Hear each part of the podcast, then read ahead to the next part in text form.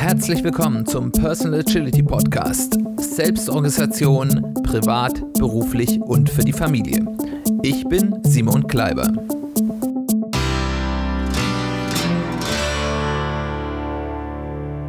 Herzlich willkommen zu einer weiteren Folge des Personal Agility Podcasts. Schön, dass ihr wieder eingeschaltet habt zu Beginn erstmal nochmal herzlichen Dank für das Feedback, was ich von euch über verschiedene Kanäle bekommen habe. Das freut mich sehr, wenn ihr auch Feedback geben wollt. Es gibt verschiedene Möglichkeiten. Ihr könnt mir über Social Media mich kontaktieren. Ich bin an sich auf allen äh, Social Media Plattformen in irgendeiner Form äh, vertreten.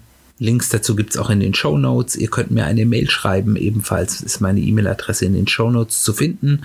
Oder, und das ist vielleicht für alle sogar das Interessanteste, es gibt für jede unserer Folgen auf unserer Website www.personal-agility-podcast.de einen Artikel mit Kommentarfunktion dauert manchmal ein bisschen, bis ich die freigeschaltet habe. Also gerade bei Leuten, die zum ersten Mal kommentieren, muss ich es in der Regel auf jeden Fall aus Spam-Kontrolle nochmal händisch freischalten. Aber dann haben eben auch alle anderen Hörer die Möglichkeit, das zu lesen und vielleicht sogar mit zu diskutieren. Ein weiterer Punkt, ich habe es in der letzten Folge schon mal erwähnt. Ich würde gerne hier im Rahmen des Podcasts mit dem einen oder anderen von euch, der entweder jetzt aufgrund des Podcasts hier das ein oder andere, was ich euch hier empfohlen habe, ausprobiert hat oder der vielleicht schon davor eine gewisse Reise oder die natürlich auch eine gewisse Reise äh, mit Selbstorganisation und eben vielleicht auch mit agilen Methoden in der Selbstorganisation gemacht hat und bereit wäre, mit mir ein, ein kleines Gespräch, ein kleines Interview zu führen, wenn euch das anspricht und ihr Lust habt, hier mit in den Podcast mal als Gast zu kommen, bitte sprecht mich an. Die Kanäle habe ich ja gerade schon äh, reichlich benannt. Gut, so viel zum allfälligen äh, Eingangstext. Dann wollen wir uns mal darüber reden, äh, darüber reden, was, was heute unser Thema ist. Und unser Thema sind heute Bordkletten zumindest ich, es ist kein Fachbegriff, ich nenne sie so Boardglätten. Ich habe sie auch schon andere Leuten, die äh, mit Kanban-Boards arbeiten, äh, schon diesen Begriff benutzen hören. Vielleicht ist es also doch ein Fachbegriff, aber also nicht allzu ernst zu nehmen. Aber was ist denn das? Ähm, ich glaube, das ist ein sehr sprechender Begriff. Äh, Bordkletten sind Karten, äh, Tickets, Tasks, wie immer ihr das auch nennen wollt, ähm, die entweder nicht fertig werden. Also ihr habt die in Arbeit gezogen und die hängen da ewig in Arbeit rum und ihr kriegt die nicht fertig, teilweise wochenlang. Oder es gibt äh, so Sachen, die dann immer wieder in der Priorisierung nach hinten geschoben werden, äh, die oder die jetzt schon länger in der in der Next-Spalte liegen und nie gezogen werden und immer wieder zieht ihr dann da auch in die Next-Spalte tiefer aus dem Backlog Sachen nach und das wandert immer nach nach hinten wieder. Oder sie bleiben eben übrig in eurer geplanten Arbeit äh, für diese Woche und bleiben dort immer wieder hängen oder ihr zieht sie vielleicht sogar ins Backlog zurück. Böse, böse, aber ja, manchmal macht man das. Ähm, oder ähnliche Phänomene, also teilweise sogar Sachen, die liegen bei mir in der Planung für diese Woche und eigentlich liegen die da noch und trotzdem ziehe ich dann Sachen aus dem Backlog nach, die ich dann eben trotzdem mache mit mit irgendwelchen Rechtfertigungen, warum denn das andere jetzt wichtig sei.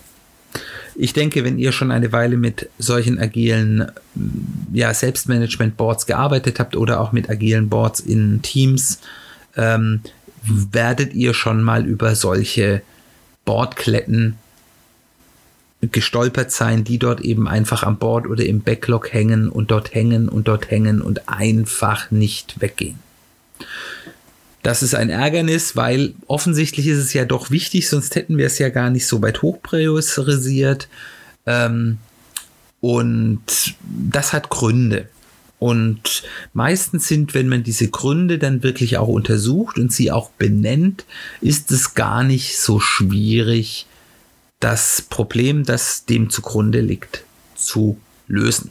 Und ich möchte jetzt einfach mal, um euch da ein bisschen ein Hint zu geben, ähm, da ein paar Gründe nennen, die dort häufig vorkommen und was ihr da machen könnt. Das erste, und das klingt jetzt so ein bisschen, ja, unselbstdiszipliniert, aber es ist halt ein wirklich ein echtes Problem ist, das sind ganz häufig Karten, auf die ich einfach keine Lust habe. Das sind Sachen, wo ich wirklich sage, ach nee, jetzt musst du das machen und dann findet sich immer wieder was anderes, was jetzt halt wichtiger oder so ist. Was mache ich, wenn ich denn erkannt habe, und das muss ich mir selbst auch erstmal eingestehen und das sich sowas selbst einzugestehen, zu sagen, ich mache das nicht, nicht wegen meinen vielen vorgeschobenen Gründen und Rechtfertigungen, sondern eben einfach, weil ich auf diese Aufgabe, auf diesen Task keine Lust habe, das ist erstmal gar nicht so ohne. Aber wenn ich das gemacht habe, dann kann ich an sich zwei Dinge tun. Das erste ist, ich kann nochmal hinterfragen, bevor ich dies, mich dazu zwinge, diese Tätigkeit, auf die ich keine Lust habe, ähm, da, dann zu machen, auch wirklich nochmal da ganz tief reingehen und sagen, macht es denn wirklich Sinn für mich? Und äh, mir dann eben auch sozusagen den Wert auch vorhalten. Und äh, was man dort benutzt, ist eine Methode, die nennt sich Cost of Delay. Das heißt also, ich versuche zu berechnen, ähm, nach Möglichkeit auch irgendwie zu quantifizieren sogar, was passiert denn, wenn ich diese Aufgabe nicht oder später mache? Ähm, was kostet mich das? Und das, was das kostet, kann ganz unterschiedliche ähm, ja, Ausprägungen haben. Das kann zum Beispiel sein, äh, dass ich, wenn wir jetzt mal auf der reinen Geldseite sind, wenn das etwas ist, was irgendeinen Geldimpact hat, zu sagen, hier, dadurch, dass ich das nicht mache, nehme ich weniger Geld ein, also mache weniger Gewinn. Also wenn ich es zum Beispiel auf einer Unternehmensebene machen würde, würde ich sagen, hier, wenn ich jetzt dieses neue Produkt nicht rausbringe, dann geht mir ein gewisser Umsatz oder ein gewisser Gewinn flöten. Und das kann ich ja auch bei mir selbst machen, wenn ich sage, wenn ich das nicht mache, dann kriege ich vielleicht den Auftrag nicht ähm, und dann geht mir ein gewisses Einkommen flöten. Oder äh, es bedeutet, ich habe Kosten, die mir dafür anfallen. Also zum Beispiel, wenn ich die äh, Wohnung, aus der ich gerade ausgezogen bin, nicht ren fertig renoviert habe, so dass ich sie übergeben kann, dann kann ich den Mietvertrag nicht ändern und habe jeden Monat so und so viel 100 oder 1000 Euro, die ich bezahlen muss, ähm, weil ich eben diesen ja, die, diese Aufgabe nicht erfüllt habe, dann habe ich einen ganz klaren Cost of Delay. Die Tatsache, dass ich das nicht gemacht habe, führt direkt zu gewissen Kosten. Dann gibt es auch Risiken. Das kann also sein, dass es heißt, also ähm, ich habe hier zum Beispiel noch irgendwie einen alten Mail-Server rumstehen und den will ich eigentlich schon ganz lange ablösen und ähm, das Risiko ist halt, wenn ich das nicht irgendwann mache, ist, dass irgendwann mir der Mail-Server kaputt geht und das führt dann, führt dann vielleicht zu gewissen Kosten, dass ich dann vielleicht zu einem Zeitpunkt, wo ich einen guten Kundenauftrag habe, dann mich um den Server kü kümmern muss, anstatt einen bezahlten Kundenauftrag durchzuführen. Oder ähm, ich kann sagen, okay, ich, dann habe ich vielleicht eine Woche, kann keine Mail empfangen und dadurch gehen mir irgendwelche Dinge flöten oder das ist halt unbequem. Ihr seht, im, im reinen Wirtschaftsbereich lässt sich das relativ einfach in Geld umrechnen, aber das ist auch gar nicht zwingend nötig. Aber es geht jetzt in dem persönlichen Umfeld mehr darum, dass ihr euch wirklich bewusst hat, was hat es eigentlich für nicht stattfindende positive Auswirkungen, wenn ich es nicht mache, die eben nicht stattfinden, oder welche negativen Auswirkungen hat es, dass ich die das nicht durchführe. Äh, das können auch Abhängigkeiten sein, dass ich sage, okay, wenn ich das und das nicht mache, komme ich nicht dazu, bestimmte Dinge zu tun, die ich vielleicht sehr gerne machen möchte, die mir Freude bringen, äh, ähm, die, die mein Leben glücklicher machen. Das ist ja, ähm, wenn ich diesen Raum nicht ausräume, dann kann ich den nicht nutzen, um dort irgendein Hobby durchzuführen oder ähnliches.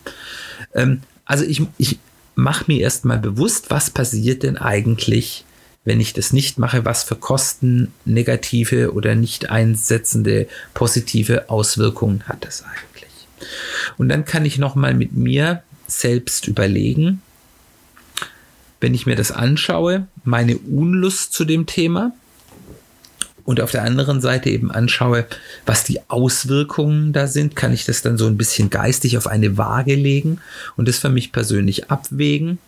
Ähm, ist denn für mich dieses die, die Kosten, etwas tun zu müssen, worauf ich gar keinen Bock habe, ähm, es wert, dann eben diese Cost of Delay aus dem Weg zu räumen? Oder ist, sind für mich die Kosten empfunden, die ich sozusagen habe, dadurch, dass ich etwas tun muss, worauf ich überhaupt keine Lust habe, ähm, denn, denn höher als das, was ich da an Nutzen oder Nichtschaden daraus ziehen würde.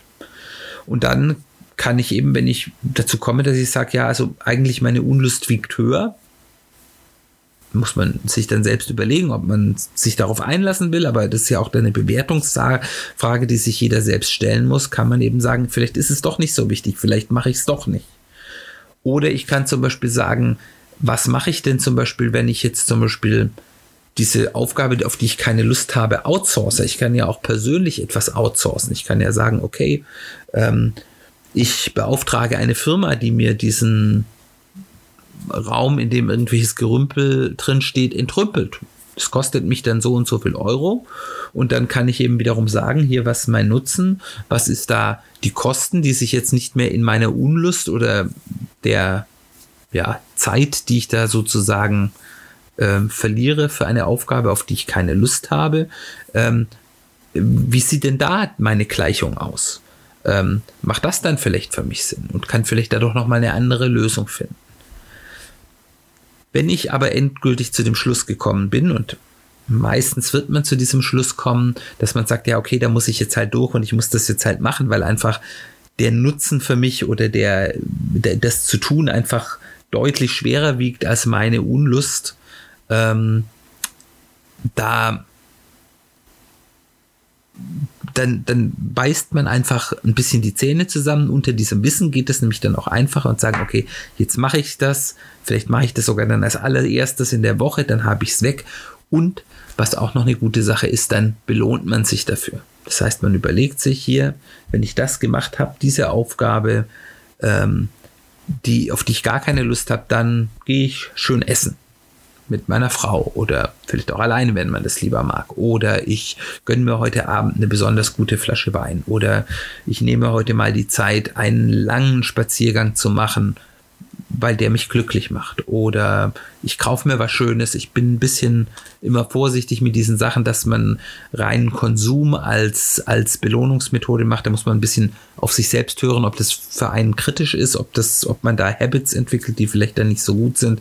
Aber im Endeffekt irgendetwas, sich zu belohnen. Es muss auch nichts groß Teures sein, es muss nichts ganz Besonderes sein, einfach nur sich selbst sozusagen ein bisschen anerkennen und zu sagen, hier, jetzt hast du das geschafft, jetzt bist du über deinen Schatten gesprungen und äh, dafür gibt es jetzt eine kleine Belohnung. Der zweite Grund, der sehr häufig da ist, ist auch einer, der schwierig ist, sich erstmal einzugestehen. Es ist aber ein sehr häufiger. Bei mir kommt der sogar häufiger vor, wenn man ganz ehrlich ist, als der keine Lustgrund. Und das ist der Grund, dass ich vor einer Aufgabe Angst habe. In irgendeiner Form. Angst oder Unsicherheit. Es können ganz unterschiedliche Arten von Ängsten sein. Zum Beispiel, ich bin mir unsicher, ob es überhaupt klappt. Also eine Angst vor Versagen. Kriege ich das hin? Oder ja, äh, und was passiert, wenn ich es nicht hinkriege, wenn ich da versage? Es ist häufig bei Sachen, die ich das erste Mal mache, die ich noch nicht richtig einschätzen kann. Dann gibt es die Angst, dass da ein unsicherer Ausgang da ist. Zum Beispiel Angst vor schlechten Nachrichten. Ähm, so die, die, die Angst, dass ich noch nicht weiß, ob das, was ich davor habe, klappt und äh, ob das so erfolgreich ist, wie ich mir das vorstelle. Sozusagen die Angst davor, der Realität ins Auge zu schauen, müssen, dass mein Plan, den ich mir ausgedacht habe, nicht funktioniert und dass dann vielleicht bestimmte Dinge eben umsonst getan wurden. Häufig ist das auch so ein bisschen eine Schrödingers Katze, wo eigentlich schon ähm, ich schon weiß, also dass quasi schon klar ist, ob etwas erfolgreich ist oder nicht, und ich mich nur nicht traue, das zu tun, was das dann sozusagen offenlegt. Das wäre so ähnlich, wie wenn man sich zum Beispiel irgendwie eine Universität nicht traut, nachzuschauen, wie man im, in seinem Examen abgeschnitten hat. Die Note steht schon fest, aber ich traue mich nicht nachzuschauen, weil es dadurch für mich wahr wird. Solche Dinge können passieren. Und es kann eben auch bei ganz einfachen Dingen passieren, wo man sich einfach nicht traut, dann sozusagen in die Gewissheit zu gehen. Dann gibt es natürlich auch die Angst von, vor Reaktion vor Dritten. Das ist ganz häufig, warum Leute Dinge, an denen sie ganz lange gearbeitet haben und die schon ganz fest sind, nicht öffentlich machen. Also es dann nicht veröffentlichen und dann lieber nochmal überarbeiten und nochmal überarbeiten. Das sind dann die berühmten Buchmanuskripte, die nie fertig werden, weil man sich nie traut, es nach, nach außen zu geben. Wie gehe ich mit solchen Ängsten um? Wie gesagt, auch hier ist wieder der erste Schritt. Ich muss es mir selbst erstmal eingestehen und ich sollte mir auch bewusst sein, dass dieses Eingestehen nicht einfach ist. Niemand steht sich gerne Ängste ein. Wir haben alle so ein bisschen die kulturelle Prägung, dass es gut ist, furchtlos zu sein, dass es gut ist, immer der Starke zu sein. Ich weiß nicht, also zumindest ist es bei Männern sehr stark so, würde mich vielleicht interessieren von den weiblichen Zuhörern, wie stark diese, diese kulturelle Prägung ist, Ängste sich nicht selbst eingestehen zu wollen, auch da der Fall ist, fände ich mal ganz interessant zu hören. Also ich muss es mir erstmal selbst eingestehen und auch erstmal analysieren, was ist denn das eigentlich genau vor? Das ist eine Angst, die ich habe. Und dann ist eben auch wieder so eine Abwägungsfrage, der da. Ich, was ich dann gerne mache, ich überlege mir eigentlich, was ist denn die Upside und was ist die Downside? Was ist denn, was, was ist denn der, der Best Case? Also wenn das gelingt, was, was bringt mir das dann? Und was ist der Worst Case? Was kann eigentlich passieren, wenn das jetzt schief geht? Wie sind die Wahrscheinlichkeiten, dass es gut ausgeht oder dass es schlecht ausgeht? Ist es eher so eine, entweder es klappt gar nicht oder es klappt total oder gibt es da eine, eine, ja, ist das eher so, so, ja, linear, dass alles irgendwo passieren kann. Und sehr häufig löst sich damit schon die Angst auf, weil häufig ist es nämlich so, dass die Downside eigentlich gar nicht real ist. Also wie gesagt, vorher hier bei meinem Schrödinger Katzenbeispiel, das ist, wenn eigentlich das Ergebnis schon klar ist, habe ich überhaupt keine Downside dadurch, dass ich es erfrage. Ich kriege eine Gewissheit, aber das Ergebnis steht eh schon fest. Das heißt also, dadurch, dass ich mich jetzt immer vor mich herschiebe, mir sozusagen Gewissheit erschaffen, zu schaffen, schade ich mir mehr, weil ich mir Reaktionsspielraum nehme. Aber an sich gibt es gar keine Downside. Reaktion vor Dritten. Vor, vor welchen Reaktionen habe ich Angst? Was passiert, wenn der Lektor im Verlag mein Buchmanuskript ablegst? Bin ich dadurch ein schlechterer Mensch? Werde ich dadurch unfähig? Oder ist es vielleicht nur dieser eine Lektor, der mein Buch nicht haben will? Wie ist es, wenn ich jetzt hier meinen ersten Podcast veröffentliche und ich dann Feedback bekomme und das ist positiv oder negativ? Wie würde mich das tangieren? Und dann kann ich das so ein bisschen abwägen, äh, wie reell denn diese Angst ist, weil Ängste haben es ja meistens an sich, dass die sehr häufig, nicht immer, aber sehr häufig ähm, nicht auf Fakten fußen, sondern eben nur auf Gefühlen und Unsicherheit. Und wenn die Ängste wirklich auf Fakten fußen, dann habe ich dann aber wiederum eine rationale Grundlage, auf der ich agieren kann. Und wenn ich mir dessen bewusst gemacht habe, kann ich dann eben wieder abwägen. Entweder ich streiche etwas, weil wirklich diese ähm, Angst so real ist, dass das so das rausgefunden habe, ja, da ist wirklich ein sehr großes Risiko und ich bin nicht bereit, dieses Risiko einzugehen, dann kann ich dann wieder in eine Replanungsphase gehen, wo ich dann sagen will, okay, warum wollte ich denn das machen? Dieses Ziel, ich habe jetzt gemerkt, dieser Weg zu diesem Ziel ist mir zu risikobehaftet dann kann ich wieder in die Planungsphase zurückgehen und mir überlegen, was für andere Wege zu diesem Ziel habe ich denn, ähm, was kann ich da beschreiten, wie sind da die Risiken und, und oder eben zu sagen, okay, ich streiche aufgrund des Risikos, das ich eingehen will, vielleicht dieses Ziel komplett und überlege mir dann, was ist dann mein anderes Ziel. Also dann kann ich in so einen äh, Recalibration-Prozess dann wieder reingehen. Ähm, oder wenn ich es eben nicht streiche, dann kann ich es vielleicht auch ändern. Dann kann man vielleicht sagen, okay, was kann ich denn vielleicht tun, um gewisse Risiken ähm, zu minimieren, die vielleicht reell existieren? Oder wie kann ich es für mich verträglicher gestalten, dass es mir nicht so viel Angst macht? Oder ich sage einfach wieder, wie oben, Augen zu und durch, Zähne zusammenbeißen. Ich mache das jetzt, wie gesagt, am besten als Prio 1, als erstes am Tag, als erstes in der Woche und dann gegebenenfalls sich auch wieder dafür belohnen, dass man über seinen eigenen Schatten gesprungen ist. Die dritte ähm, Kategorie an Gründen, die es auch relativ häufig gibt, ist, dass diese Karte, diese Aufgabe nicht ready ist, wie das so schön in den agilen Methoden hat. Also Definition of Ready haben wir ja ganz am Anfang mal besprochen. Das ist eben sozusagen, dass eine Aufgabe den Vorbereitungsstatus hat, dass ich wirklich in der Lage bin, es sofort umzusetzen. Und das ist eben so ganz häufig der Fall, wenn sowas nicht so richtig losgeht, ist, dass, dass ich einfach nicht so wirklich weiß, wie fange ich denn das Thema an. Und von daher ist das häufigste, was bei nicht ready der Fall ist, ist, dass einfach die ersten Schritte unklar sind, dass ich nicht weiß, wie gehe ich es denn an? Was, was ist denn mein erster Schritt? Und dann denke ich immer nur drüber nach, ja, äh, das ist so groß und ich weiß gar nicht, wie ich anfangen soll. Und das verunsichert mich dann und dann wir Menschen sind so Dinge, die uns dann so ein bisschen, ja, nicht so ganz koscher vorkommen. Da lassen wir dann lieber die Hände weg und da fallen uns dann ganz viele Ausreden ein, warum wir lieber erstmal was anderes machen. Da kommt man dann in diesen Prokrastinierungsmodus. Weiterer Punkt ist, die Aufgabe ist einfach zu groß. Also wenn ich die nicht klein genug geschritten, geschnitten habe und ich merke, oh, das ist ein Riesenberg und da sitze ich jetzt Stunden und Tage oder vielleicht Wochen dran, dann ähm, hat es einen ganz starken Gegendruck.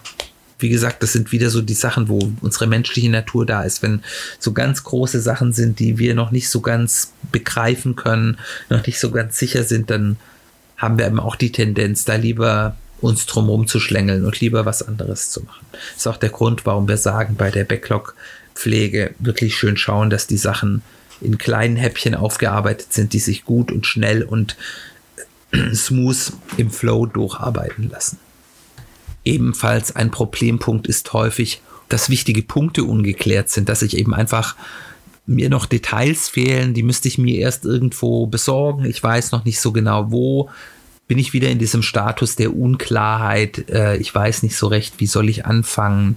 Und dann schiebe ich das Thema wieder vor mir her. Also, wie gehe ich damit um? Das ist an sich relativ einfach. Ich, wenn es zu groß ist, spalte ich das Thema einfach mal auf. Wenn ich nicht weiß, wie soll ich damit anfangen, was ich dann gerne mache, ich erstelle mir erstmal eine Karte äh, zur Planung der Schritte. Das heißt, ich, ich schiebe erstmal die Hauptaufgabe nach hinten und sage, ich und mache mir dann sozusagen eine Karte, plane jetzt mal diese Aufgabe auf. Also was ist, überlegt ihr da, was sind die Schritte, was ist mein erster Schritt, was sind die Schritte, die danach kommen, um mir einfach Klarheit zu schaffen, was muss ich da tun. Ähm, vielleicht dann auch die Details zu ermitteln, ähm, dass ich dann nachher eben, wenn ich wirklich an die Aufgabe komme, ich in einem Status bin, wo ich sage, ja, jetzt kann ich wirklich hier drauf losarbeiten und das funktioniert ganz super. Ähm, ja, und auch wenn ich Unsicherheiten habe, ähm, das heißt also, wo ich, wo ich, also es ist häufig ja bei, bei Themen so, wo ich dann Annahmen habe, zu einer, zu einer Aufgabe, wo ich sage, ja, so und so müsste das funktionieren und äh, das ist aber noch sehr unsicher, dann äh, ist es auch sehr schön, kann man zu Methoden aus dem Methodenkreis des Lean Startups greifen. Gibt es ein sehr gutes Buch von Eric Ries dazu, ähm, wo man eben sagt, hier, ich, ich schreibe mir mal auf, welche Annahmen habe ich denn sozusagen alle getroffen bei der Planung, also sozusagen diese Annahmen, die müssen zustimmen, damit es klappt. Das sind bei jetzt den Aufgabentypen, über die wir reden, in der Regel nicht so viel. Wenn ich jetzt ein ganz großes Thema habe, wie zum Beispiel ein neues Unternehmen zu gründen, da kommt das Lean Startup, äh, Startup her, können das sehr viele sein und auch sehr große Annahmen sein.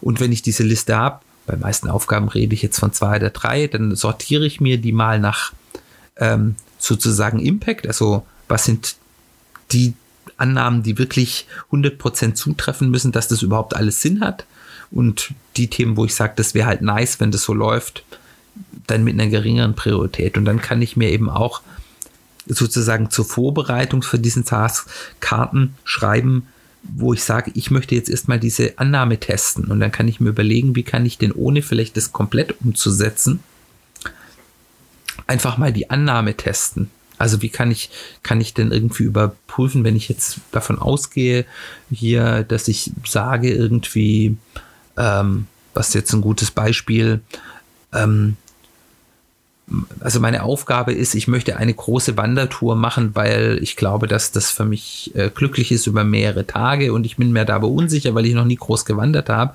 Dann könnte ich mir zum Beispiel mal einen Task machen, geh erst mal für drei Stunden wandern und überprüfe, ob dich das denn eigentlich, ob das dir gefällt und ob dich das glücklich macht. Ähm, ist jetzt ein bisschen konstruiertes Beispiel, aber die Idee bringt es, glaube ich, ganz gut rüber.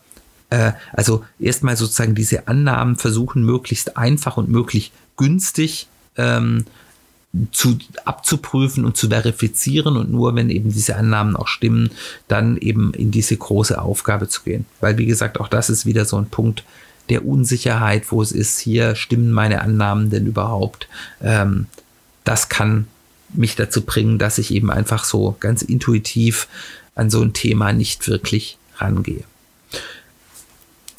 Zu guter Letzt die vierte Klasse, die mir jetzt noch einfällt, ist eben wirklich die, dass ihr kein so gut gepflegtes Backlog habt und einfach diese Aufgabe, die dort immer hängen bleibt und die ihr immer nach hinten schiebt, wirklich gar keine so hohe Priorität mehr hat. Entweder ihr habt sie am Anfang falsch eingeschätzt oder es hat sich eben was geändert äh, und die ist jetzt einfach nicht mehr so wichtig und ohne dass ihr euch das selbst bewusst quasi gemacht habt und dann auch an Bord was geändert habt, wisst ihr unterbewusst, ja, die ist nicht mehr so wichtig und schiebt die immer nach hinten. Und das ist vollkommen in Ordnung. Dann überlegt es nochmal, verifiziert es für euch nochmal, stimmt es wirklich? Äh, was hat dazu geführt, dass es jetzt weniger wichtig ist? Und dann schmeißt es entweder komplett weg oder repriorisiert es irgendwo hinten ins Backlog, dort, wo es hingehört. Und ähm, dann habt ihr dieses Problem gelöst.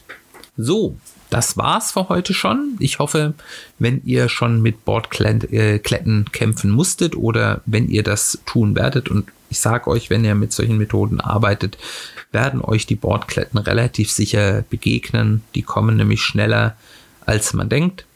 Äh, ich hoffe, ich konnte euch da ein paar Ideen mitgeben, wie man damit umgehen kann. Ja, dann freut es mich sehr, dass ihr zugehört habt heute. Ich hoffe, es hat euch gefallen. Ich hoffe, es war hilfreich. Wie schon am Anfang gesagt, ich freue mich über Feedback, über alle Kanäle, insbesondere auf unserer Website. Ähm, Nochmal der Aufruf, wenn ihr Lust habt, über eure Erfahrungen mit Selbstorganisation und Selbstorganisation mit agilen Methoden, egal ob initiiert durch diesen Podcast oder vielleicht schon ganz unabhängig ausprobiert, mit mir zu reden in einer Podcast-Folge, freue ich mich sehr. Bitte tretet mit mir in Kontakt. Das, das wäre super nett. Wird jetzt nicht sofort ganz super kurzfristig sein, aber ich würde einfach schon mal so ein bisschen vorfühlen, wen es da so gibt, der da Lust zu hätte. Ähm, und dann kann man in aller Ruhe mal einen Termin ausmachen, äh, wo wir dann mal eine solche Folge aufnehmen können. Wenn es euch gefallen hat, freue ich mich über Rezensionen bei Apple Podcasts bzw. iTunes, ob nun mit einer Sternebewertung nach eurem Geschmack äh, oder, das finde ich noch besonders nett, einem kleinen Rezensionstext. Das hilft uns sehr, eben auch bekannter zu werden, zum Thema bekannter werden. Wenn es euch gefallen hat, bitte empfehlt uns weiter. Das ist für uns unheimlich hilfreich. Äh, ich denke, wenn ihr der Meinung seid, dass was ich hier erzähle, äh, hilft euch, ist guter Content, dann kennt ihr bestimmt auch Leute, die das in eurem Freundeskreis interessiert oder von denen ihr glaubt, dass denen das ähm, die interessieren könnte oder denen das helfen könnte. Äh, bitte empfehlt euch weiter, ob nun persönlich oder über Social Media. Ähm, das ist für mich total hilfreich, um einfach den Podcast noch etwas bekannter zu machen. Dann danke ich für die Aufmerksamkeit. Ich freue mich aufs nächste Mal. Wir hören uns ganz bald wieder.